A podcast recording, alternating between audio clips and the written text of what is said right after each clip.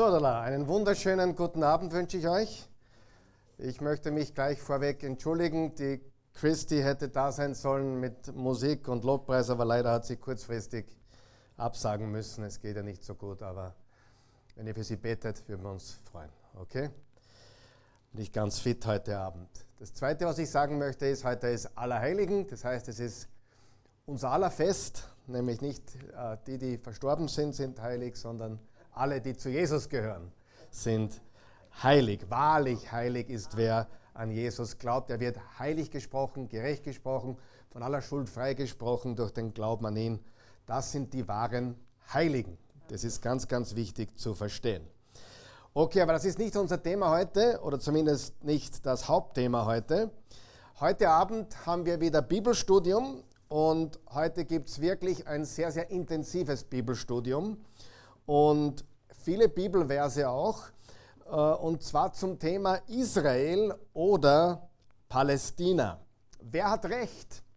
Mythen und Fakten. Das heißt, wir schauen uns einige Fakten an und wir schauen uns einige Mythen an. Und ich möchte euch da alle willkommen heißen, auch hier vor Ort, aber auch besonders zu Hause, überall, wo man Deutsch versteht. Danke fürs Dabeisein heute. Lass uns mit einem Gebet beginnen und den Abend heute unserem Herrn hinlegen. Ja, himmlischer Vater, äh, gütiger, gnädiger, treuer Gott, wir kommen zu dir im wunderbaren Namen Jesu. Wir danken dir für diese Gelegenheit, die wir heute haben, dein Wort zu studieren. Wir bitten dich um Weisheit, wir bitten dich um Erkenntnis, wir bitten dich um Einsicht wir bitten dich um Offenbarung. Erleuchte die Augen unseres Herzens. Wir wollen nicht Recht haben, wir wollen die Wahrheit erkennen. Denn die Wahrheit macht uns frei. Wo, wenn wir irgendwo falsch liegen, so zeig uns das. Wenn wir irgendwo noch mehr Erkenntnis brauchen, so gib sie uns. Wir bitten all das im wunderbaren Namen Jesu. Amen. Nicht vergessen, wir denken biblisch über alles. Das heißt, wir versuchen alles biblisch zu analysieren. Und heute Abend geht es, wie gesagt, um Israel oder Palästina. Wer hat recht? Wir werden einige Wahrheiten oder Fakten anschauen und auch einige Mythen, Dinge, die geglaubt werden, gedacht werden, aber einfach nicht wirklich stimmen, nicht der Wahrheit entsprechen. Und Wahrscheinlich ist es so, dass wir dann am Freitag, oder sicher ist es so, am Freitag um 18 Uhr, nicht hier vor Ort, aber online, wird es einen zweiten Teil zur heutigen Botschaft geben. 18 Uhr am Freitag, nicht 19.30 Uhr, 18 Uhr auf YouTube, äh, auf der Webseite nicht, glaube ich. Das ist nur Sonntag und Mittwoch, aber am Freitag auch auf YouTube im Livestream. Und bitte pünktlich äh, einschalten, denn da gibt es ganz sicher keinen Lobpreis, da geht es direkt hinein in das Teaching, also in, die, in das Bibelstudium. Es gab sehr viele Kommentare, wirklich Tausende, also mehr als tausend, das weiß ich, bei einigen unserer Videos von den letzten Wochen. Viel Feedback, viel Kommentare zur Sonntagsbotschaft vom 15.10 zum Bibelstudium am 18.10. und auch zum Interview, was wir letzten äh, Mittwoch gehabt haben am 25.10. Also es gibt insgesamt drei, drei Videos, die wir bereits gemacht haben. Die Sonntagsbotschaft, die Mittwochbotschaft und dann eben das Interview zu diesem Thema Israel äh, und was sich gerade dort mit Palästina und in diesem Bereich unserer Welt im Nahen Osten im Mittleren Osten abspielt. Und alle Videos sind auf YouTube und auf Spotify äh, komplett gratis zum Nachschauen oder Nachhören, solange es Strom und Internet gibt. Mein Ziel heute ist, äh, noch ein wenig mehr oder vielleicht sogar viel mehr Klarheit zu schaffen.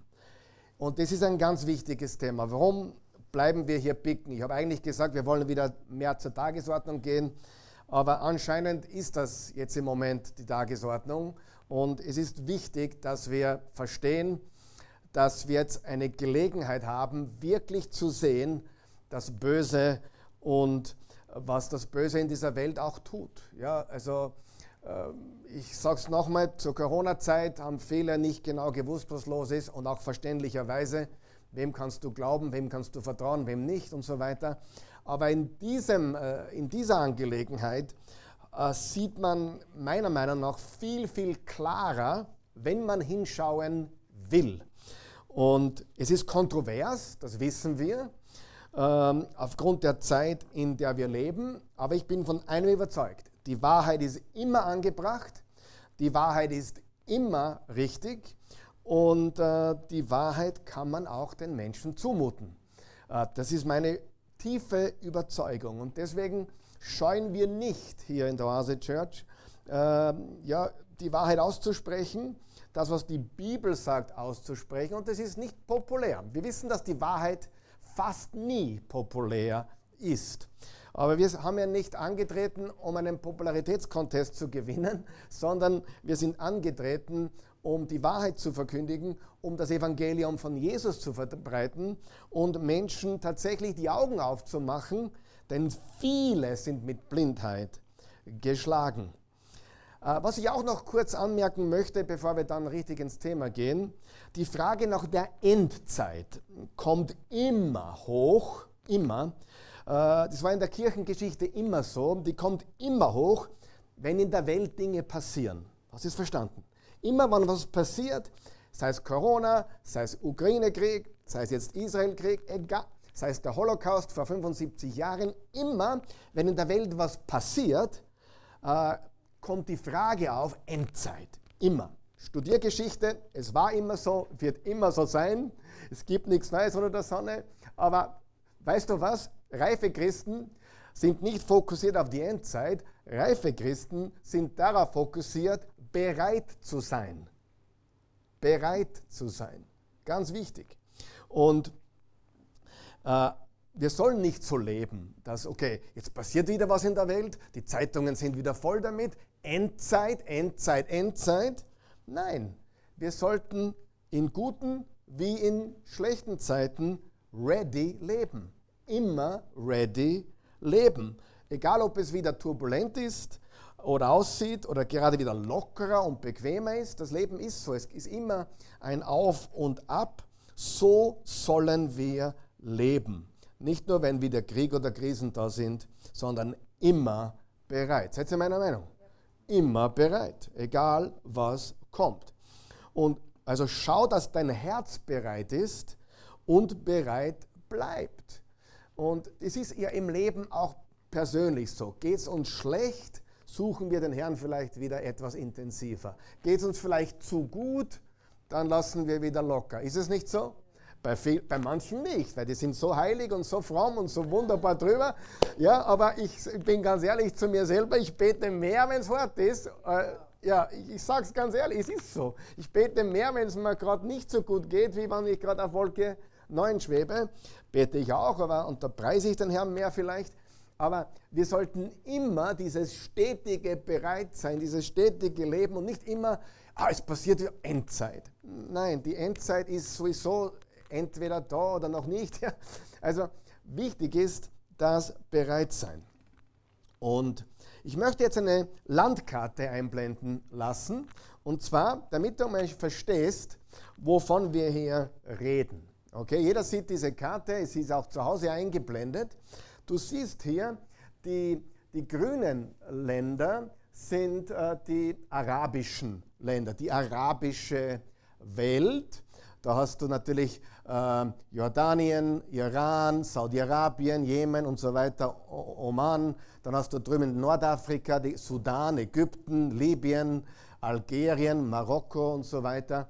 Und die roten Länder sind die moslemisch regierten Länder. Ja, und du musst auch wissen, der Islam ist letztendlich unterm Strich natürlich eine Religion, aber eine Staatsform. Ja, der, der Islam will die Welt einnehmen. Das ist Faktum. Das ist, nicht, äh, das ist vielleicht nicht diplomatisch und vielleicht auch nicht, nicht äh, ja, ähm, für manche nicht leicht zu verdauen, aber es ist die Wahrheit. Lass uns bitte eingeblendet. Äh, wichtig ist, dass du verstehst, das ist hier äh, alles die islamische Welt, die arabische Welt, grün und das rote ist noch, wie gesagt, muslimisch regierte Länder. Und grün und rot. Und dann, wenn du genau hinschaust, du musst wirklich ganz, ganz genau hinschauen, siehst du ein ganz klei kleines Stück Land in Blau und das ist Israel. Kann man das ein bisschen vergrößern vielleicht? Genau. So, das ist das, das ist Israel, ähm, ein kleines Stück Land inmitten, und das ist das, das Gewaltige, von mehr oder weniger feindseligen Nationen.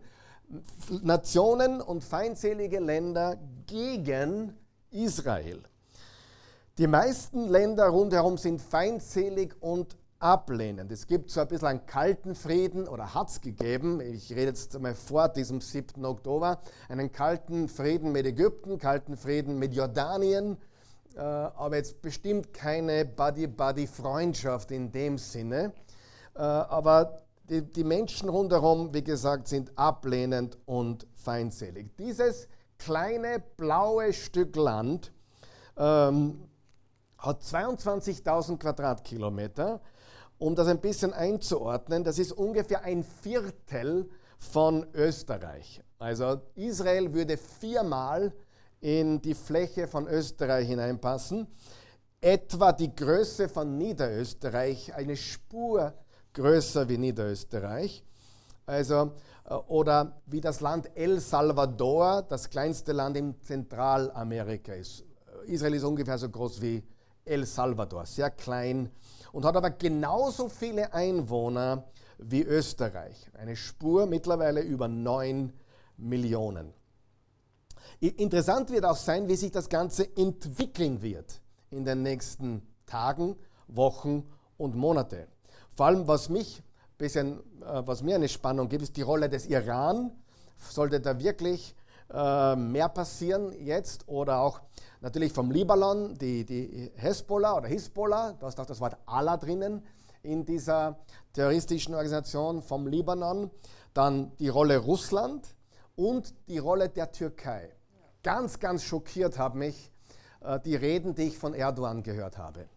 Erdogan hat Reden geschwungen, die sind sagenhaft. Er erklärt Israel zu, Terror, äh, zu, einem Terrorstaat, einer Terrororganisation und Hamas als, als quasi äh, Befreier der armen Palästinenser. Also Erdogan ist richtig. Das, das, ich, ich, ich, wusste, er war mir nicht sympathisch, ja? das wusste ich schon, aber wie deutlich dieser Mann Israel verteufelt und äh, auf die Seite einer Terrororganisation der Hamas gegangen ist oder geht, äh, spricht Bände. Ja? Äh, ich glaube, die Rolle Irans wird noch sehr entscheidend sein, auch die Rolle Russlands und die Rolle der Türkei. Wir haben gesprochen über den Antisemitismus. Eigentlich muss man genauer sagen Judenhass, weil Antisemitismus, die Semiten beinhaltet eigentlich mehr Leute wie die Juden, aber es hat sich halt so eingedeutscht oder so im Sprachgebrauch sagt man Antisemitismus, ähm, aber spezifisch ist es der Judenhass, äh, haben wir auch schon besprochen. Im Buch Esther zum Beispiel, äh, wo es einen Holocaust gab, in etwa 400, 450 vor Christus, da wird der Mann Haman, nicht zu, nicht zu wechseln mit Hamas, aber der heißt Haman, der wird als der Judenhasser Haman bezeichnet. Und heute schauen wir uns vor allem den israelisch-palästinensischen Landkonflikt an.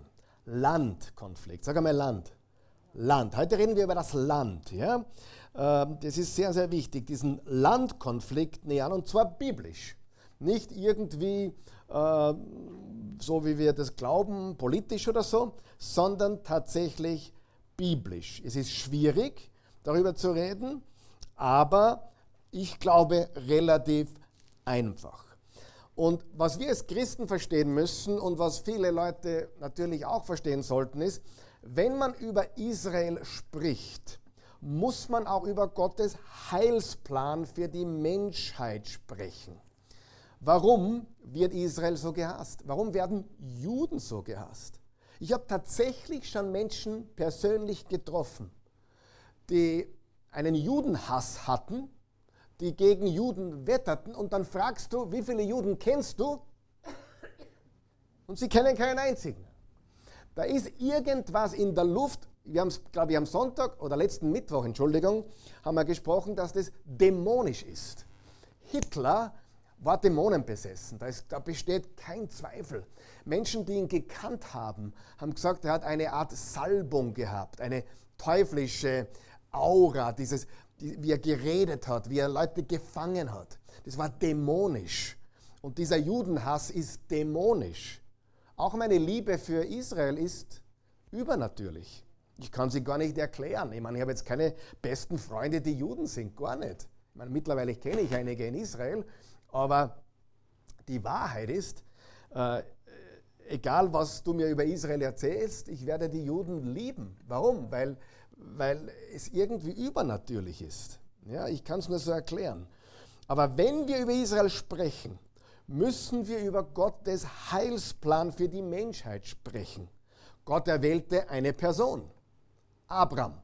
Nachdem äh, drei Rebellionen stattgefunden haben, der Sündenfall im Genesis 3, die, die Gottessöhne, die sich vergangen haben an den Menschentöchtern im Kapitel 6 vom Genesis, der Turmbau zu Babel und die Zerstreuung in die Welt, diese drei Rebellionen, Genesis 11.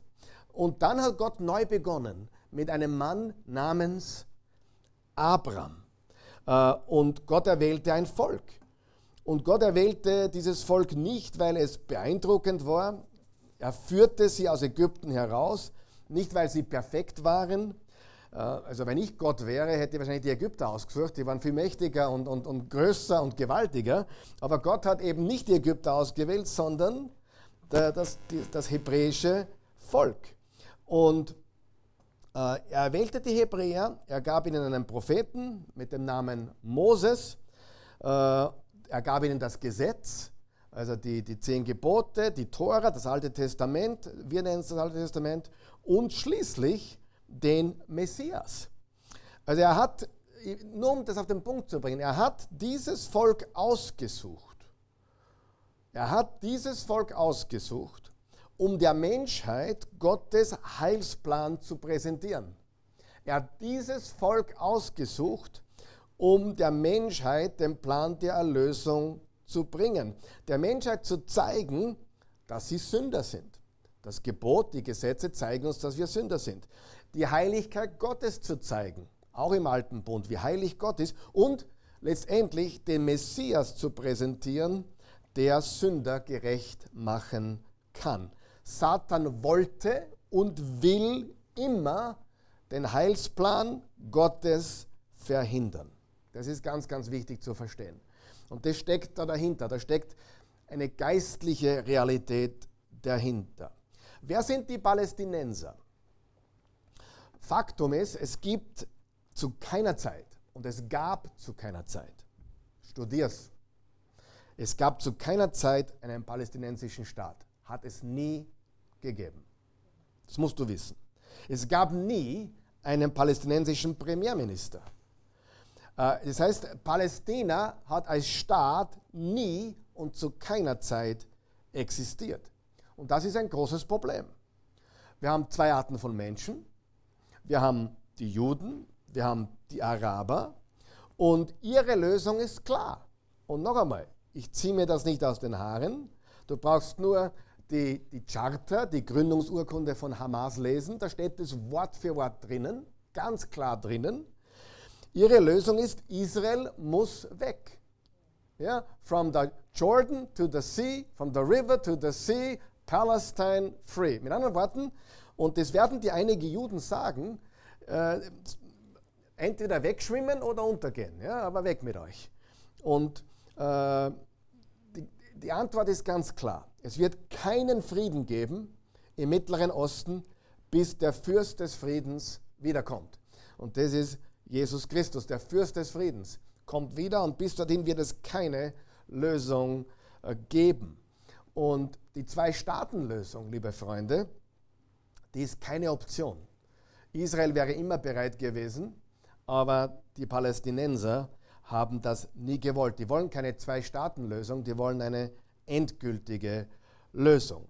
Jetzt ist die große Frage, hat Israel ein Recht auf dieses Land? Das werden wir uns heute anschauen. Hat Israel Recht, ein Recht auf dieses Land? Und ich sage dir, ich glaube, es gibt eine Urkunde, eine Besitzurkunde, einen Grundbucheintrag, eine Eigentumsurkunde, nämlich die Bibel. Die Bibel und die Archäologie beweist, dass David dort war. David wurde König über Israel und Judäa in Jerusalem vor 3000 Jahren. Die Bibel sagt uns und Archäologie sagt uns, dass Salomo dort war, dass er den ersten Tempel gebaut hat, dass der zweite Tempel dort gebaut wurde. Die sind nicht erst vor 75 Jahren erschienen. 3000 Jahre Geschichte in Jerusalem. 3000 Jahre Geschichte in Jerusalem. Und seit 3000 Jahren sind immer Juden dort gewesen. Manchmal mehr und manchmal weniger.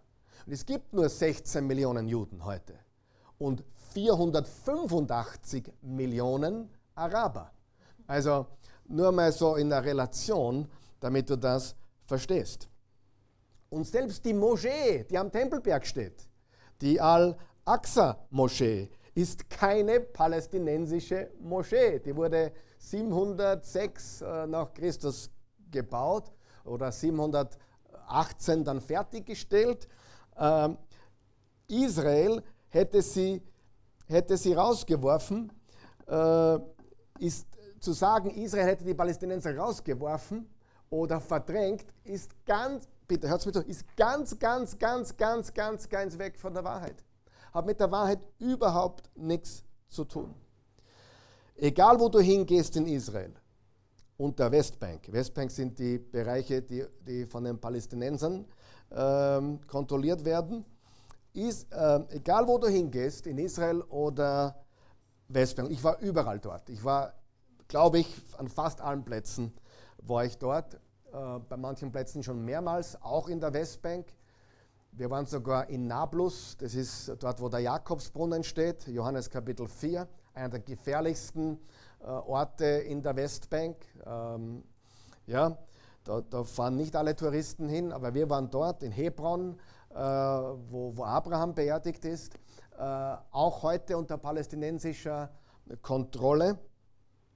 Aber egal, wo du hingehst, egal, Israel, Staatsgebiet oder Westbank, Du kannst angreifen, du kannst berühren, du kannst sehen und beweisen, dass die Juden dort waren seit über 3000 Jahren. Egal, ob du nach Bethlehem gehst, auch in palästinensischer äh, Hand heute. Übrigens in, in, in Bethlehem habe ich jetzt den Bürgermeister kennengelernt, ein palästinensischer Christ. Gewaltig. Äh, zwei meiner guten Freunde, die da ein Hotel betreiben, palästinensische Christen, die beten zu Jesus. Also Bethlehem ist relativ friedlich, ähm, aber überall, wo du hingehst, Bethel, Shiloh, Hebron, Jerusalem, Beth Shemesh, egal wo du hingehst, du kannst sehen, nicht nur in der Bibel, an der Archäologie, du kannst sehen, die Juden sind dort gewesen seit über 3000 Jahren. Ja? Und dieses Buch, die Bibel, ist keine Sonntagsschulgeschichte oder eine Geschichte, die du im Kinderdienst den Kindern vorliest, sondern es ist eine historische Eigentumsurkunde zu diesem Land. Ich möchte kurz einfügen, bitte beginn deine Bibel zu lesen. Und bitte hör auf, deine Bibel zu lesen, so wie es die meisten Christen machen, einen Vers da rauspicken und einen da. Kann man machen manchmal aber dir entgeht das meiste. Warum? Wenn du nicht die Bibel historisch im Kontext, im Ganzen liest, entgeht dir das meiste. Wer kennt diesen Vers im Jeremia 29, Vers 11? Ich kenne die Pläne, die ich für euch habe, gute Hoffnung und so weiter. Wer kennt diesen Vers? Darf ich euch eure Seifenblase platzen lassen heute ein bisschen? Der wurde nicht an dich geschrieben. Der wurde an das jüdische Volk geschrieben, nämlich nach dem babylonischen Exil wird Gott sie wieder in eine bright future führen, in eine helle Zukunft. Kann der Vers applikabel sein für dich und mich? Ja. Aber den Christen entgeht so viel, weil sie da einen Vers aussuchen und da haben sie heute die Ta nichts gegen Tageslosung. Bitte, man kann die Bibel wirklich so lesen. Aber wenn man sie nur so liest, entgeht einem das meiste am Wort Gottes. Das Wort Gottes ist ein historisches Dokument. Es ist bewiesen, Geschichte von den Steinen, der Archäologie, alle, äh, alles, was gefunden wird und ausgegraben wird, schreit, dieses Buch ist wahr. Und wenn jetzt Christen hergehen und da den Vers raussuchen und der gefällt mir, ich vermag alles durch Christus und kann man machen, aber dir entgeht so viel, wenn du nicht die Bibel liest, als was es wirklich ist. Eine, ein historisches Dokument, was unseren Glauben beweist. Amen. Versteht ihr auch den Unterschied? Wie Christen die Bibel lesen oft und wie man sie eigentlich lesen sollte im Gesamtkontext und das macht dein Leben so rich. Das macht das Bibellesen auch ganz anders. Wenn Israel jetzt diesen Krieg erfolgreich zu Ende bringt, und davon gehen, würde ich einmal ausgehen, obwohl ein Krieg kann man nicht von Erfolg sprechen, natürlich, aber wenn es ihnen gelingt, tatsächlich die Hamas, den Kopf der Schlange zu, diesen Kopf der Schlange zu erwischen, ja, äh, was ist dann danach? Ich habe ein Interview gehört von einem ich habe mir ein Interview, ich habe mir viele Sachen angeschaut und angehört in Vorbereitung auf dieses, äh, diese heutige Bibellektion.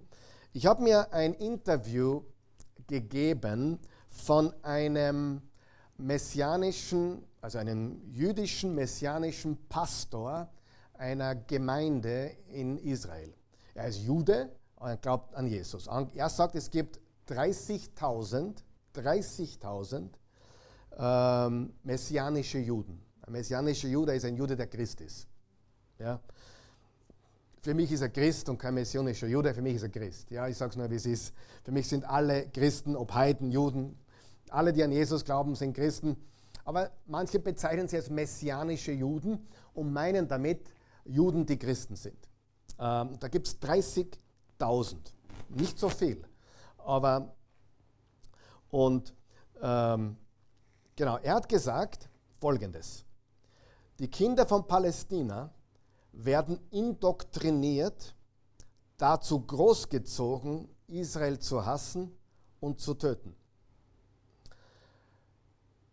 Und das klingt jetzt für einige von euch komisch, aber das ist die Wahrheit. Sie werden indoktriniert und großgezogen, Israel zu hassen und zu töten.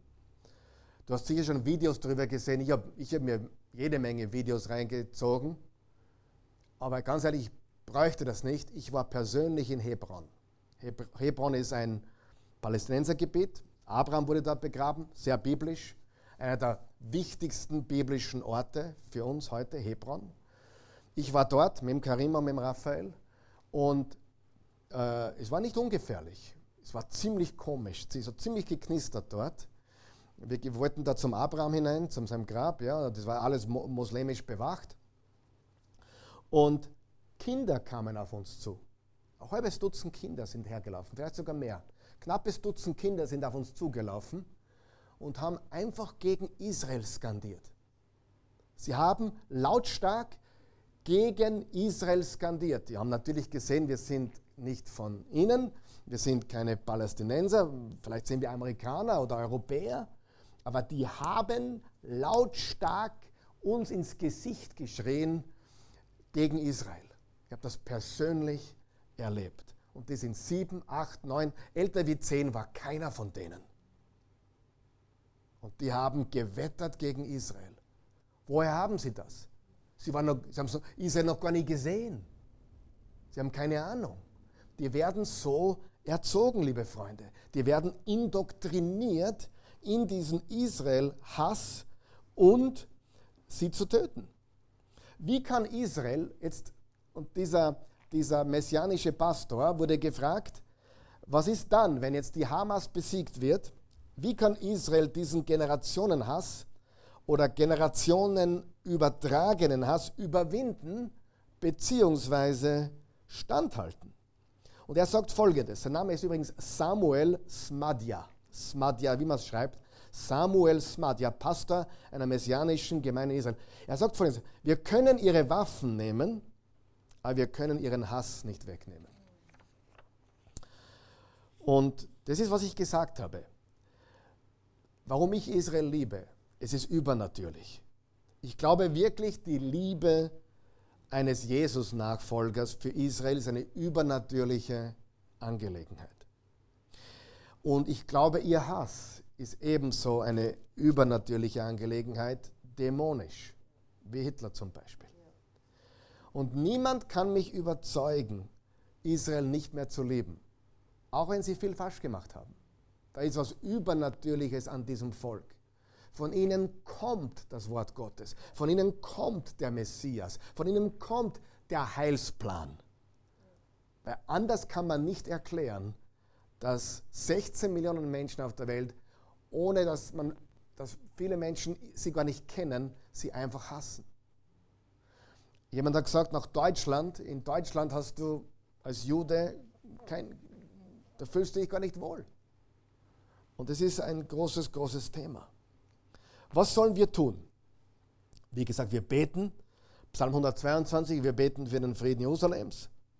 Wir beten, dass bei vielen der Schleier fällt, bei Hamas-Leute auch, so wie beim Sohn eines der Gründer. Google das, das ist so gigantisch. Einer der Hamas-Gründer hat Hamas verlassen, ist zum Jesus-Nachfolger geworden und ist heute ein bekennender Christ. Einer der Hamas-Gründer. Und er wurde gefragt, auch dieses Interview habe ich mir gegeben, er wurde gefragt, wie er zum Schluss gekommen ist, dass das falsch ist, der falsche Weg ist. Er hat gesagt, ich habe nur begonnen, ehrlich zu beobachten. Ich habe nur begonnen, ehrlich zu sehen. Man nennt das Wissenschaft hinzuschauen, was sehe ich, was nehme ich wahr. Und er hat die Seiten gewechselt, ist nach Israel, ist dann Jesus-Nachfolger geworden und hat sehr viel zu sagen über das, wie die Hamas tickt, wie sie denken, weil er aufgewachsen ist im Zuhause eines Hamas-Gründers. Google das oder geh auf YouTube, du findest das sofort. Ähm, und eines muss ich uns schon sagen. Auch das sagt dieser Samuel Smadja, dieser messianische äh, Pastor. Und das ist auch ein Fakt, dass am 7. Oktober mehr Juden an einem Tag getötet wurden als, als seit dem Holocaust vor 80 oder 75 Jahren. Es ist auf dieser Ebene zu betrachten. Und er sagt, im Holocaust waren zu viele Christen still. Er sagt weiter, allgemein gesprochen hat die Gemeinde Schrägstrich Kirche geschwiegen.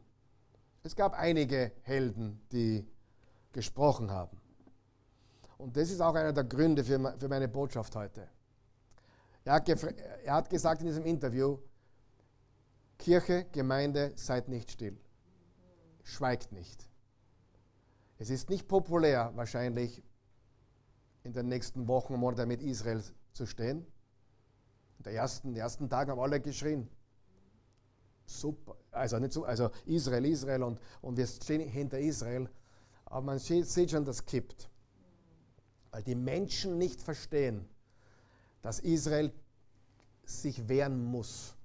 Dass der, der Kopf dieser Schlange Hamas zertreten werden muss. Und sie verstehen nicht, dass die Palästinenser, also nicht die Palästinenser, doch die Palästinenser gehören auch von der Hamas befreit. Das verstehen sie nicht. Und sie verstehen auch nicht, dass Hamas die Juden töten will, aber sie will noch etwas. Sie, will ihren, sie, will, sie, sie wollen ihre eigenen Kinder tot. Warum? Das ist sehr medienwirksam. Sie benutzen ihre eigene Zivilbevölkerung als menschliche Schilder. Und sie benutzen sie, sie verstecken sich in Krankenhäusern oder unter Kindergärten, in Tunneln, damit, wenn dann etwas passiert, sie sagen können, schaut euch an, die bösen Israelis. Das ist die Strategie.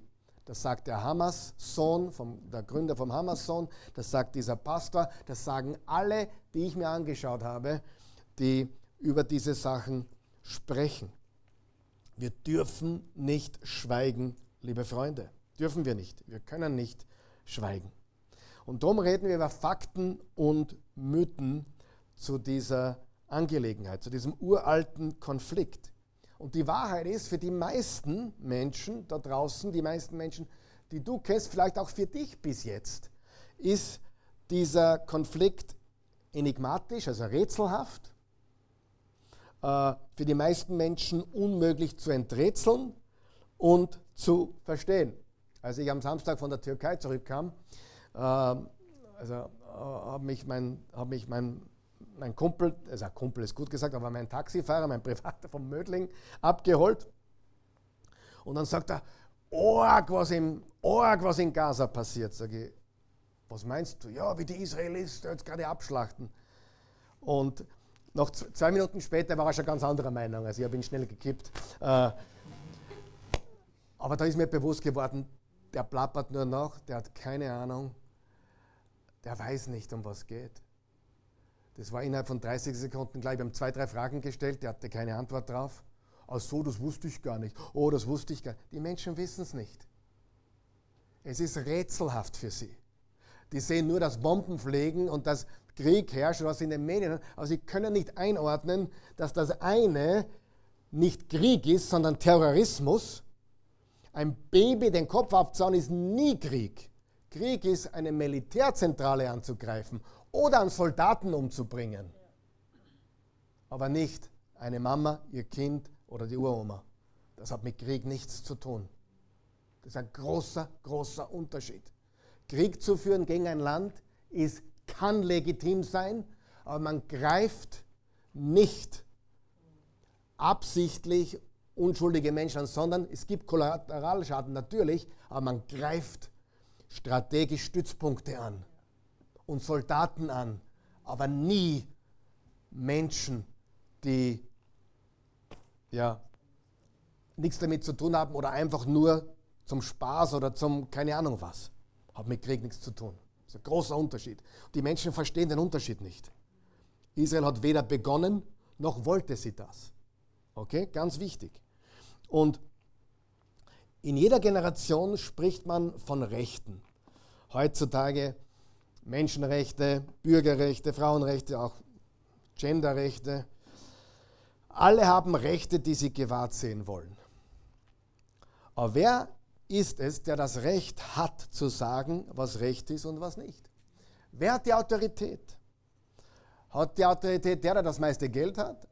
Oder die Gruppe mit der größten Armee oder diejenigen, die am meisten leiden? Wer bestimmt, was Recht ist? Und das mögen bestimmte Menschen unterschiedlich beantworten, aber für den Christen gibt es nur eine Antwort. Wir haben eine Quelle der Autorität. Gott und sein Wort. Jahwe, Jesus, Christus, nicht was die Gesellschaft sagt oder die Regierung oder die andere Regierung, nicht was Demonstranten von sich geben oder Universitätsprofessoren. Was sagt Gott? Und Gott hat etwas zu sagen über dieses bestimmte Land. Dieses kleine Land. Kann du an die Landkarte? Etwas zu sagen über dieses Land, das hier so umstritten ist. Lesen wir Deuteronomium, also 5. Mose, 5. Mose 11, Vers 10 bis 12, da steht. Denn das Land, in das du jetzt kommst, um es in Besitz zu nehmen, ist nicht wie das Land Ägypten, aus dem ihr ausgezogen seid. Die Aussaat deines Samens hast du damals mühsam bewässern müssen wie einen Gemüsegarten. Nein, das Land, in das ihr jetzt kommt, ist ein Land mit Bergen und Tälern, das von Regen bewässert wird. Das gelobte Land im Alten Testament. Ein Land, jetzt kommt's, ein Land, auf das Jahwe dein Gott achtet, auf dem seine Augen ständig ruhen, vom Anfang bis zum Ende des Jahres. Gott hat seine Augen auf dieses Land. Und ganz ehrlich, wenn es nicht übernatürlich ist, wie willst du erklären, dass seit, nehmen wir die letzten 80 Jahre her, dass der Weltfokus immer auf diese 22.000 Quadratkilometer gelegen hat, dass es dort brodelt wie nirgend sonst. Gott hat viel über dieses Land zu sagen. Wie gesagt, es begann mit einem Mann aus Mesopotamien, Abram. Später Abraham. Er lebte in Ur der Chaldäer, eine Stadt in einem Tal, heute, heutiger Irak, also Babylon, Irak. Dort kommt Abraham her. Und Gott sprach zu ihm. Er sagt, verlass alles, verlass deine Verwandtschaft, verlass dein, dein Land, verlass alles und zieh in das Land, das ich dir zeigen werde. Dann kam er nach Haran, dann kam er in das Gebiet, das wir heute den Staat Israel nennen. Und eigentlich, liebe Freunde, war das gelobte Land vom Abraham und seinen Nachkommen Isaac und Jakob größer als dieses jetzige Land Israel. Zum Beispiel, ich war mit meinen Freunden in Libanon und der südliche Teil von Libanon ist Obergaliläa. Tyrus und Sidon. Jesus war in Tyrus und Sidon, liest die Bibel. Das hat dazugehört. Es war größer. Es war eigentlich größer. Jetzt, jetzt ist es sogar kleiner, wie das, was ursprünglich angedacht war. Gott versprach ihm, dass er dieses Land in Besitz nehmen würde, damals genannt Kanaan, das verheißene Land, das gelobte Land. Und Gott gab es Abraham und seinen Nachkommen. Das ist ein Fakt. Das ist ein Fakt. Und jetzt schauen wir uns sechs Fakten an. Sechs Fakten schauen wir uns an über dieses Land. Fakt Nummer eins, das Land ist Gottes Land. Sehr einfach, aber lass mich erklären. Im Übrigen ist die gesamte Erde Gottes Platz. Es gehört ihm alles. Er allein kann Anspruch auf jeden Quadratzentimeter Land eines jeden Landes erheben. Im Psalm 24, Vers 1 steht, ein Psalm Davids, dem Herrn gehört die Erde und was sie erfüllt, der Erdkreis und die ihn bewohnen. Das heißt, Gott verteilt oder teilt zu, wie er will. Plätze, Länder, Grenzen, ganz wie er es für richtig hält. In der Apostelgeschichte 17 spricht Paulus sogar drüber in seiner Evangeliumspredigt in Athen auf dem Areopag. Da steht in Vers 26. Aus einem einzigen Menschen hat er alle Völker hervorgehen lassen. Er wollte, dass sie die Erde bewohnen. Er bestimmte die Zeit ihres Bestehens und die Grenzen ihres Gebietes. Also Gott behält sich das Recht vor, zu sagen, wer wo sein darf. Er ist der Eigentümer, er ist der Besitzer, er ist der Schöpfer und Erhalter der Erde. Bezüglich Israel, also diesem Land, diesem kleinen Land, sagt er immer wieder ganz spezifisch, das ist mein Land. Im Levitikus, das ist 3. Mose 25, das Land aber darf nicht für immer verkauft werden, denn das Land gehört mir und ihr seid Fremde und Beisassen bei mir. Das Land, die Eigentumsurkunde ist Gottes Wort. Er kann tun und lassen, was er will. Das Land ist Gottes Land. Die ganze Welt gehört Gott, aber auch dieses Land ist Gottes Land. Das ist Fakt Nummer eins. Fakt Nummer zwei. Gott gab das Land Abraham und seinen Nachkommen. Langsam. Genesis 12, Vers 7. Da erschien der Herr Abraham und sprach, deinen Nachkommen will ich dieses Land geben. Und, er baut, und dort baute er dem Herrn, der ihm erschienen war, einen Altar. Also Abraham kam von Ur in Chaldea über Haran ins gelobte Land Dort erschien ihm der Herr und sagte, deinen Nachkommen will ich dieses Land geben. Und dort baute er dem Herrn, der ihm erschienen war, einen Altar. Das hat er bekommen und gehört, dort wo heute der Staat Israel sich befindet. Er, er wiederholt diese Verheißung im nächsten Kapitel, nachdem er sich von Lot getrennt hatte. Übrigens, Abraham hat einen Fehler gemacht. Gott hat zu ihm gesagt, verlass deine Verwandtschaft Wen hat er mitgenommen? Den Neffen. Und dieser Neffe hat ihm ständig Probleme gemacht, bis sie sich getrennt haben. Im Genesis 13, der eine ist nach Sodom und Gomorra runtergezogen, weil es dort so gut ausgeschaut hat. Und das wurde ihm zum Verhängnis. Aber man hat gesagt, du Lot, geh nach links, ich gehe nach rechts, geh du nach rechts, ich gehe nach links.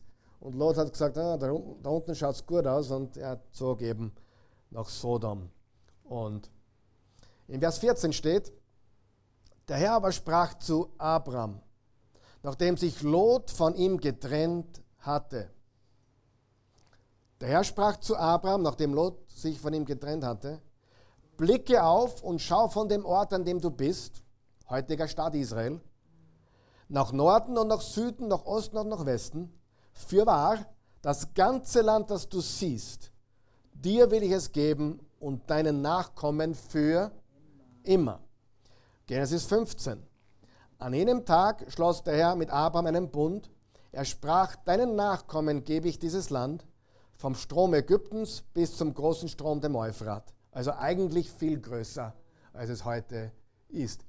Dreimal wird dieser, dieser, diese Verheißung wiederholt. Im Genesis 12, Vers 7, im Genesis 13, Vers 14 bis 15 und hier im Genesis 15, Vers 18. Aber jetzt sagen einige Aufmerksame natürlich, hey, aber wer sind die Nachkommen Abrahams? Gut aufgepasst. Die Nachkommen Abrahams sind 470 Millionen Araber und 16 Millionen Juden. Also, auch die Araber sind Nachkommen Abrahams. Darum gibt es jetzt Fakt Nummer 3. Dieses Land war ein bedingungsloser Bund. Fakt Nummer 3. Dieses Land war ein bedingungsloser Bund, also an keine Bedingungen geknüpft. Das heißt, der Landbund, der, der, der Bund mit, mit Abraham, dass dir das Land gehört, war ohne Bedingung. Das bedeutet nicht wie manche Sachen, wenn du gehorsam bist, dann, sondern bedingungslos. Israel hat viel falsch gemacht. Auf das hat jetzt jemand gewartet, oder? Und sie wurden dafür auch immer wieder gerichtet. Assyrien, Babylon, sie wurden immer wieder gerichtet. Tempelzerstörung bereits 586 äh, vor Christus, dann wieder 70 nach Christus. Immer wieder hat Gott sein eigenes Volk gerichtet, aber er brachte sie nach dem Gericht zurück in das Land. Außerdem kommen wir noch. Ich will nur, dass du weißt, dieses Land war ein bedingungsloser Bund. Genesis 17, Vers 7 bis 8. Ich richte meinen Bund auf zwischen mir und dir und deinen Nachkommen von Generation zu Generation als einen ewigen Bund, dass ich dir und deinen Nachkommen Gott sei. Und ich gebe dir und deinen Nachkommen das Land, in dem du als Fremder weilst, das ganze Land Kanaan zu ewigem Besitz. Ich will ihnen Gott sein. Also ja, Gott hat gesagt, dass er sie richten würde, wenn sie ungehorsam sind, hat er immer wieder gesagt. Und sie waren ungehorsam und er hat sie gerichtet, mehrmals, aber es ist nicht wahr, dass ihr Ungehorsam zu einem endgültigen Verlust des Landes führen würde. Sie haben durch ihren Ungehorsam das Land nicht verloren. Ist ein ewiger Bund. Psalm 89, da steht, wenn seine Söhne meine Weisung verlassen und ihren Weg nicht nach meinen Vorschriften gehen, wenn sie meine Satzungen entweihen und meine Gebote nicht halten, werde ich ihr Vergehen ahnden mit dem Stock und mit Schlägen ihre Schuld. Kurz einmal Pause da. Es steht auch geschrieben, dass Gott Babylon benutzt hat als Züchtigung für Israel. 70 Jahre Asyl und dann kam es zurück. Babylon wurde von Gott benutzt, um sein eigenes Volk zu züchtigen, aber nicht um sie zu zerstören für immer. Ja, Gericht, ja, Züchtigung, ja, Korrektur, aber nicht für immer auslöschen. Vers 34. Doch meine Gnade will ich ihm nicht entziehen. Ich werde euch richten, ich werde euch zurechtweisen, ich werde euch züchtigen mit dem harten Stock der Babylonier. Aber Meine Gnade will ich dir nicht entziehen und meine Treue will ich nicht brechen. Ich will meinen Bund nicht entweihen und den Spruch meiner Lippen nicht ändern. Ein für alle Mal habe ich meiner Heiligkeit geschworen und wie sollte ich David belügen? Ewig soll seine Nachkommenschaft bestehen und sein Thron wie die Sonne vor mir. Wir wissen, in, in Jesus ist das erfüllt. Wie der Mond, der ewig feststeht, ein treuer Zeuge in den Wolken.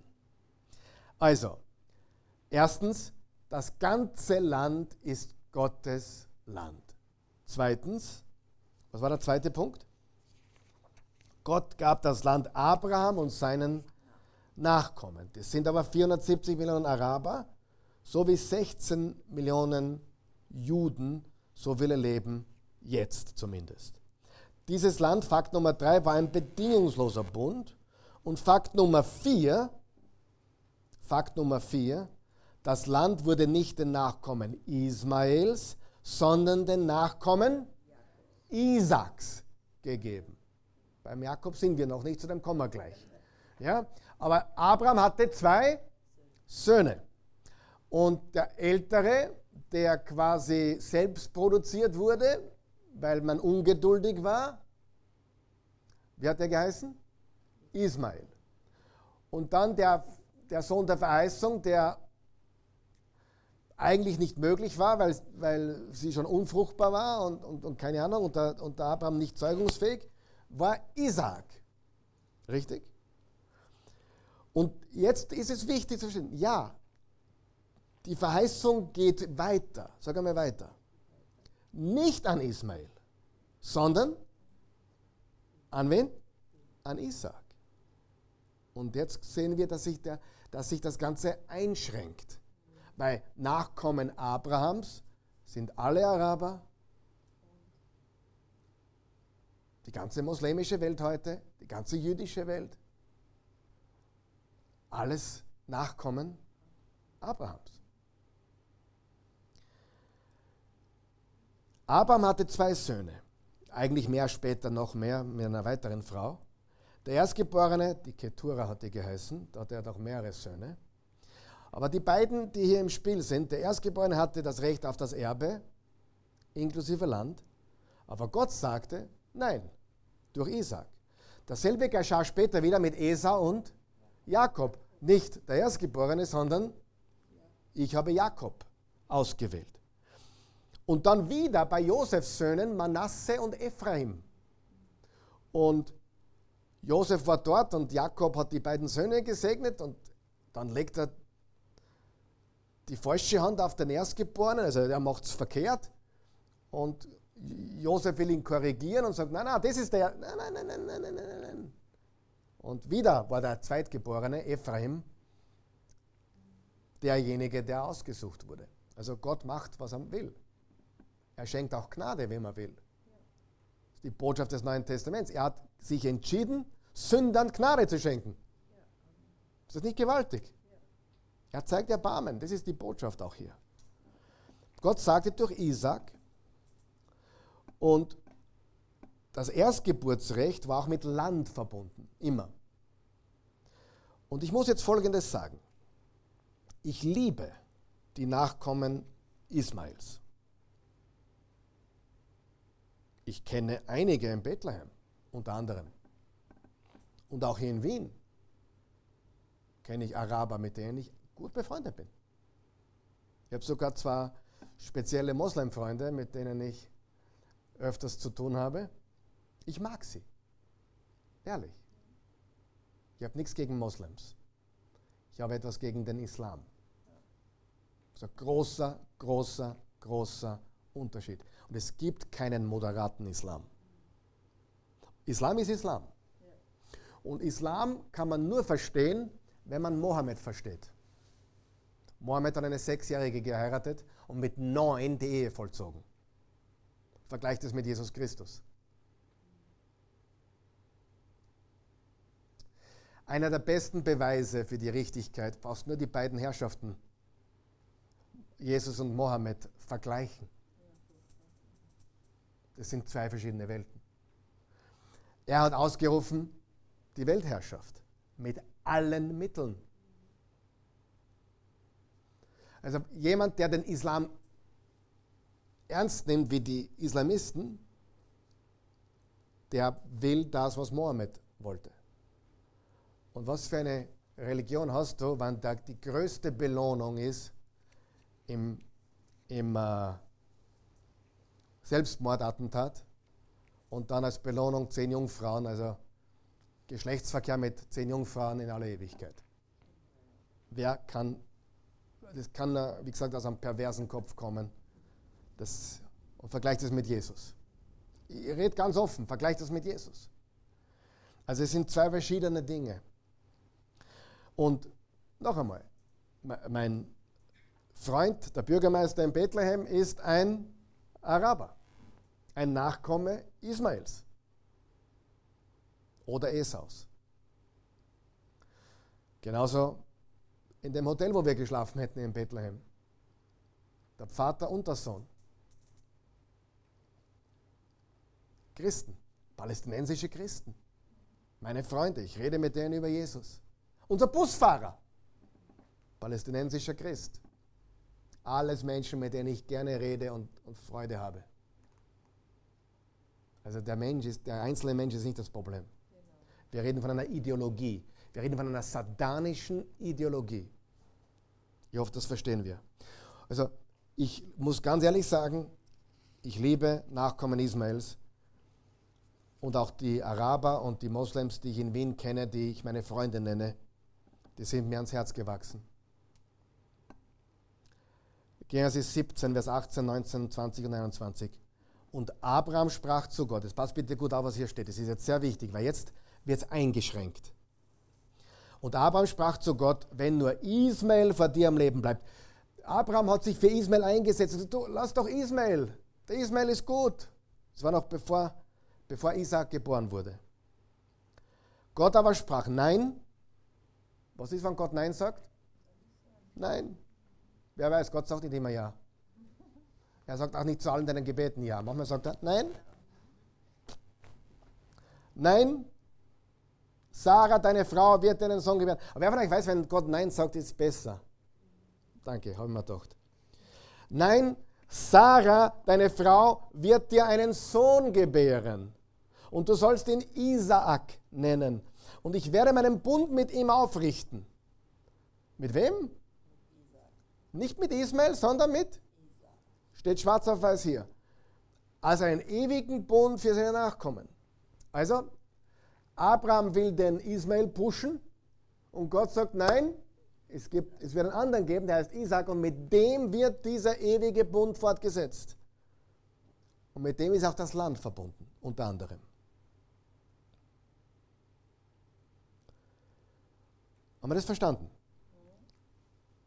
Er hat das Land den Nachkommen Abrahams gegeben. Aber jetzt schränkt das ein auf die Nachkommen Isaaks.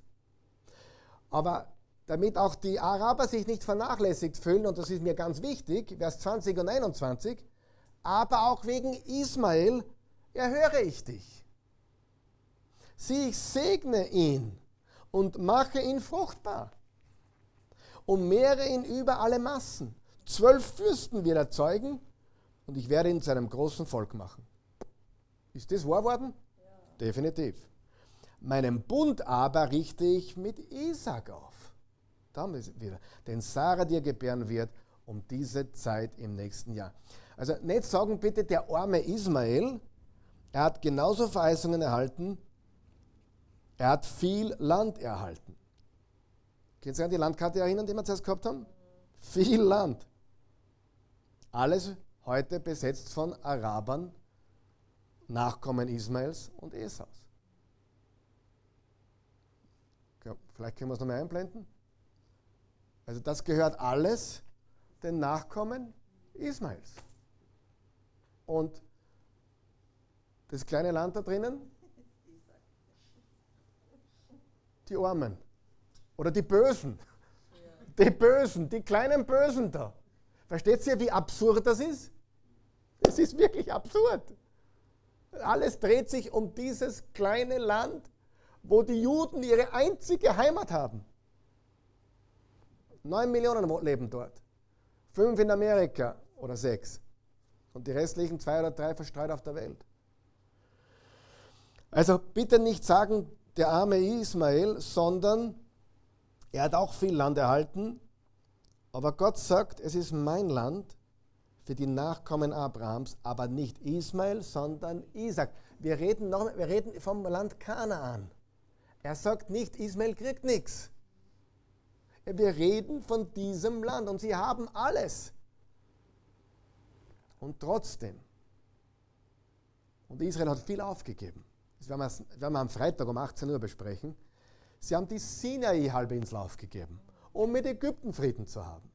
Sie haben sich von Jordanien getrennt. Das war einmal alles bestimmt für in der Balfour-Deklaration. Da war Jordanien inkludiert. Also ein viel größeres Land. Auch das haben sie abgetreten. 2005 haben sie den Gazastreifen abgetreten. Sie haben eigentlich, wir werden das wird am Freitag kommen, diese, diese, das wird auch sehr wichtig. Aber nur damit du verstehst, der Landbund ist mit Isaak. Land, das Ismael bekommen hat, ist riesig, wie wir gesehen haben. Also, Fakt Nummer vier, das Land wurde nicht den Nachkommen Ismaels, sondern den Nachkommen Isaaks gegeben. Fakt Nummer 5. Jetzt wird es noch mehr eingeengt, nämlich das Land wurde nicht den Nachkommen Esaus gegeben, sondern den Nachkommen Jakobs. Abraham hatte zwei Söhne, Isaac und Ismael. Und Jakob, der, also Isaac, der Sohn, hatte auch zwei Söhne namens Jakob und Esau. Esau war, war sein Erbe nicht so wichtig. Ihr kennt die Geschichte. Er war nicht geistlich gesinnt, sondern fleischlich. Und eines Tages war er so ausgehungert, dass er nach Hause gekommen ist und hat gesagt, du, wenn du mir die, die, die, die, die Suppen da servierst, dann gebe ich dir mein, mein Erstgeburtsrecht. Es war ihm nichts wert. Im Genesis 28 steht, also wiederum hat Gott den Zweitgeborenen gewählt, wie bei Isaak schon, weil er sein Geburtsrecht billigst verkauft hat. Im Genesis 28 steht Vers 3, El Shaddai wird dich segnen und dich fruchtbar machen und mehren. Das ist jetzt, da spricht jetzt Isaac zu Jakob, er gibt ihm den Segen. Und du wirst zu einer Großzahl von Völkern werden. Und er wird dir und mit dir auch deinen Nachkommen den Segen Abrahams geben, den Segen Abrahams, dass du in den Besitz des Landes kommst, in dem du als Fremder weilst und das Gott Abraham gegeben hat. Also ganz deutlich, liebe Freunde, der Segen oder der, das Erbe, der, Landbund geht an Abraham, aber dann nicht an Ismael, sondern an Isaac und dann nicht an Esau, sondern an Jakob. Ganz deutlich. Fra Zwischenfrage. Hat Jakob sich das verdient? Hoffentlich sagst du jetzt nein, weil dann weiß ich, dass du nicht deine Bibel gelesen hast. Bitte sag nein. Was heißt Jakob? Betrüger, Schwindler. Wer ist froh, dass, Jesus auch, dass Gott auch Schwindler rettet? Heute immer noch. Sagen wir nicht froh darüber. Alle Sünder. Er war ein Schwindler. Er flieht von seinem Bruder, den er zweimal aufs Ohr gehauen hat. Er hat einen Traum in Bethel, er sieht eine Himmelsleiter und Gott gibt ihm eine Verheißung. Im Kapitel 28, Vers 13 und 14. Und sieh, der Herr stand vor ihm und sprach, ich bin der Herr, der Gott deines Vaters Abraham und der Gott Isaaks, das Land, auf dem du liegst, dir und deinen Nachkommen will ich es geben. Das Land, auf dem du liegst, hat sich hingelegt auf einen Stein. Kennen Sie die Geschichte? Hat dann im Traum die Himmelsleiter gesehen. Und die Engel Gottes auf und ab marschieren. Jesus erwähnt diese Himmelsleiter im Johannes 1 und sagt, er geht auch herab auf der Himmelsleiter auf und ab.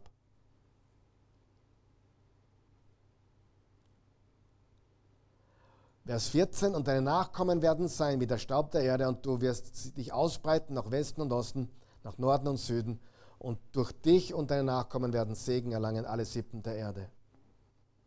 Der Segen auf alle Sippen der Erde betrifft uns Jesus-Nachfolger, denn in, in Christus sind wir alle Abrahams Nachkommen. Dann wissen wir, dass Jakob einen Ringkampf hatte mit dem Engel des Herrn im Genesis 32. Gott ändert seinen Namen zu Israel, also Jakob wird zu Israel. Israel heißt, er kämpft mit Gott oder jemand, der siegreich mit Gott kämpft, könnte man auch übersetzen. Also bis zu dem Zeitpunkt hat er ständig gekämpft gegen Menschen und ständig Stress gehabt mit Menschen und jetzt kämpft er siegreich mit Gott. Einige Kapitel später, Genesis 35, und das Land, das ich Abraham und Isaac gegeben habe. Abraham und Isaac gegeben habe, dir will ich es geben und auch deinen Nachkommen will ich das Land geben. Noch einmal, ganz deutlich. Ich habe es Abraham gegeben, dann Isaac und dann Jakob. Nicht Ismael, nicht Esau. Übrigens, die Nachkommen Esaus sind wahrscheinlich die Edomiter. Oder sicher sogar, Entschuldigung, nicht wahrscheinlich, sondern die Edomiter. Und manche sagen, dass die Palästinenser auch Nachkommen Esaus sind. Edom war östlich vom Jordan, also im heutigen Jordanien.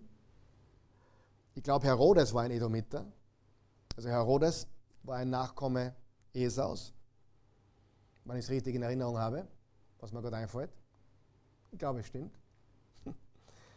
äh, was ist mit Esau passiert? Sie haben sich halbwegs versöhnt. Das können wir lesen. Er besiedelte die Gebiete östlich des Jordan, das Gebiet der Edomiter, heutiges Jordanien. Dort sind sie immer noch zu finden. Und Jakob und seine Söhne sind jetzt im Land. Das wissen wir. Jakob war mit seinen Söhnen, mit den zwölf Söhnen, im Land Kanaan. Dann gab es eine Hungersnot. Zuerst haben sie Josef verkauft nach, nach Ägypten, weil er so komische Träume hatte. Ja? Mama, Papa und ihr alle werdet euch vor mir niederbeugen. Ihr werdet schon sehen. Er hat recht gehabt, aber das kann man ein bisschen anders formulieren wahrscheinlich. Wer von euch weiß, auch wenn man recht hat, man muss nicht so, so aufziehen. Aber es war alles im Plan Gottes, es ist alles gut. äh, dann gab es eine Hungersnot, sie kommen nach Ägypten. Dort sind sie 400 Jahre Sklaven unter Pharao. Gott erweckt einen Anführer und Befreier namens Moses. Moses führt sie in die Wüste. Und kurz vor dem Einzug an der Grenze zum Weißen Land muss äh, Mose sterben und Josua führt sie dann schließlich ins verheißene Land. Wir sind gleich fertig für heute. Deuteronomium 1, Vers 8. Seht, ich habe euch das Land gegeben. Zieht hinein und nehmt das Land in Besitz. Jetzt pass auf, der Herr hat euren Vorfahren, sagen wir es laut, Abraham, Isaac und Jakob geschworen, es ihnen, ihren Nachkommen zu geben. Hat Gott für die, Ismaili für die Ismailiten was übrig gehabt? Noch einmal, die große Landkarte. Alles Nachkommen Ismael. Jordanien, Nachkommen Esaus. Aber dieses kleine Land, ein Viertel von Österreich heute, dort, darum dreht sich alles anscheinend. Fakt Nummer 6. Israels Gefangenschaft änderte nichts an seinem Recht auf das Land. Manche meinen, das sei so. Manche sagen, dass Gott sie rausgeworfen hätte, dass dieser Bund aufgelöst worden wäre. Im Gegenteil. Gott hat verheißen, sie wieder in dieses Land zurückzubringen. 722 vor Christus, das Nordreich, die zehn Stämme, für die, die noch neu in der Bibel sind, zuerst gab es nur ein Königreich unter David und Salomo. Nach Salomo wurde das Reich geteilt in Nord- und Südreich. Die zehn Stämme waren das Nordreich, Hauptstadt Samaria. Und das Südreich war Juda und Benjamin, Jerusalem. Und 722 vor Christus kamen die nördlichen zehn Stämme in die assyrische Gefangenschaft. 586 vor Christus kam das Südreich, Benjamin und Juda, in babylonische Gefangenschaft. Und jetzt hör ganz gut zu, was steht im Deuteronomium 5. Mose 30, Verse 3 bis 5. Hör ganz gut zu, denn damit schließen wir heute. Dann wird der Herr dein Gott dein Geschick wenden und sich deiner erbarmen. Es ist eine Prophetie. Eine Prophetie von Mose, was nach der Gefangenschaft passieren wird. Also 800 Jahre in der Zukunft. Dann wird der Herr dein Gott dein Geschick wenden und sich deiner erbarmen und dich wieder sammeln aus allen Völkern, unter die der Herr dein Gott dich zerstreut hat. Wenn deine Versprengten auch am, Himmel, am Ende des Himmels wären, so wird dich doch der Herr dein Gott von dort sammeln und dich von dort holen. Und der Herr dein Gott wird dich in das Land bringen, das deine Vorfahren besessen haben. Und du wirst es in Besitz nehmen und er wird dich glücklicher und zahlreicher machen als deine Vorfahren. Wir wissen, dass nach der babylonischen Gefangenschaft gab es eine Rückkehrwelle, zuerst unter Zerubabel, dann unter Esra und unter Nehemia. Alles so zwischen 530 und 440 vor Christus. Der zweite Tempel wurde aufgebaut und das jüdische Leben wurde wieder erweckt. Wer von euch weiß übrigens, wann die Synagogen entstanden sind? In der babylonischen Gefangenschaft. Warum? Es gab keinen Tempel. Und weil es keinen Tempel gab, wurde die Synagoge entwickelt. Ja, weil sich die Leute getroffen haben. Sehr interessant. Gut, das sind die sechs Fakten. Und wenn, wiederholen wir sie kurz. Fakt Nummer eins. Das Land ist Gottes Land so wie die ganze Erde ihm gehört, auch Israel, das Land dort gehört Gott. Zweiter Fakt, Gott gab das Land Abraham und seinen Nachkommen. Wer sind die Nachkommen Abrahams? 470 Millionen Araber und 16 Millionen Juden heute. Aber, Fakt Nummer drei, dieses Land war ein Bund, ein bedingungsloser Bund. Viertens, und jetzt wird es eingeengt, das Land wurde nicht den Nachkommen Ismaels, sondern den Nachkommen Isaaks gegeben. Fakt Nummer 5, das Land wurde nicht den Nachkommen Esaus gegeben, sondern den Nachkommen Jakobs. Und fünf, sechstens, Israels Gefangenschaft änderte nichts an seinem Recht auf das Land. Sie wurden gerichtet für ein Ungehorsam. Israel hat immer wieder Dinge getan, die nicht gut waren. Gott hat sie dafür gerichtet. Aber wenn du dir anschaust, was dieses Volk getan hat, die letzten 70 Jahre, seit 75, seit 1948, was sie auch in diesem Land getan haben, wie produktiv sie sind, wie weltweit ihr, ihr unternehmerisches Geschäft sind, Patente, wow, kein Land, kein Militär auf der Welt schickt zuerst eine Nachricht an die Zivilbevölkerung, macht sich aus dem Staub, bringt sich in die. Putin hat nicht äh, zuerst geschickt, hey, geht's in Deckung. Israel ist das einzige Militär, das versucht, die Zivilbevölkerung zu schützen. Die wollen das nicht. Darüber werden wir nächstes Mal reden. Wir werden am Freit Freitag werden wir darüber reden, sogar Freitag 18 Uhr im Livestream. Wir werden darüber, auch darüber reden, was das für die Gemeinde bedeutet. Was für Bedeutung hat Israel heute überhaupt noch? Oder hat Gott einen anderen Plan für Israel wie für die Gemeinde? Oder ist das eins?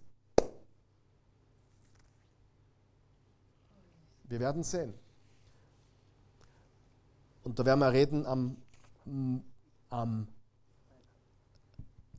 am Freitag über, vier, äh, über drei Mythen. Über drei Mythen. Also drei Dinge, die nicht faktisch sind, sondern nur Mythen sind. Und die leider von vielen Menschen heute geglaubt werden. Ich, ich, zum Neugierig machen gebe ich euch den ersten Mythos. Israel ist historisch betrachtet muslimisches Territorium. Liebe Freunde, der Islam wurde 2500 Jahre nach Abraham erfunden. Okay? Der Islam wurde erfunden 700 Jahre nach Christus.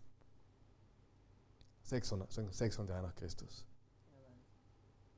Eine Erfindung von Menschen, von einem Menschen anscheinend.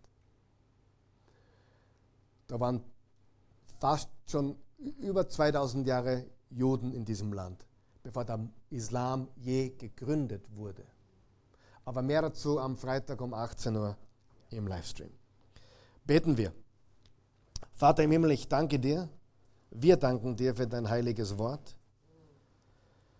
Wir haben heute versucht, wirklich rein biblisch zu argumentieren, nicht politisch, geopolitisch oder auf sonst irgendeiner Ebene, sondern rein, was sagt die Bibel zu diesem Land Kanaan, wo Abraham, Isaac und Jakob von dir persönlich gehört haben und versprochen bekommen haben, das ist das Land, das ich euch gebe und euren Nachkommen. Den Nachkommen Abrahams, Nachkommen Isaaks und den Nachkommen Jakobs.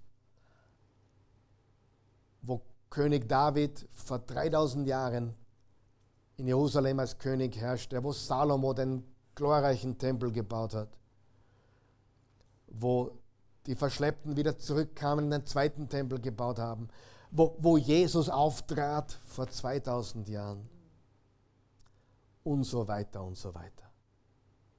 Das ist dein Land und dein Volk und wir beten für deinen Frieden dort in den Herzen der Menschen. Echten Frieden wird es erst geben, wenn du wiederkommst, du Fürst des Friedens. Aber sei du mit den Menschen dort. Wir beten auch für die palästinensischen Menschen, für die Zivilbevölkerung, für die Männer, Frauen, Kinder, Babys, die genauso befreit werden müssen vor diesem Terrorregime. Wir beten, dass du auch die von Blindheit geschlagenen Terroristen die Augen öffnest. Du kannst, Gott, du kannst ein Wunder tun, so wie das getan hast bei einem der Söhne des Hamas-Anführers, des Gründers von Hamas. Du kannst solche gewaltigen Wunder wirken. Lass sie erkennen und lass die Blindheit fallen. Und äh, schütze auch das israelische Militär. Hilf ihnen, die wahrlich Bösen zu finden und zur Strecke zu bringen.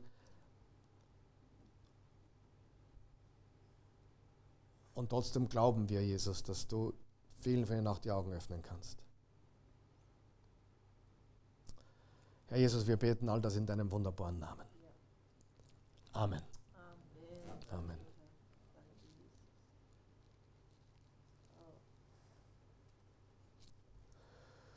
Gut, liebe Freunde, noch einmal Freitag, kurz ein paar Ankündigungen. Freitag 18 Uhr im Livestream eine Fortsetzung dieser Rede zu den drei Mythen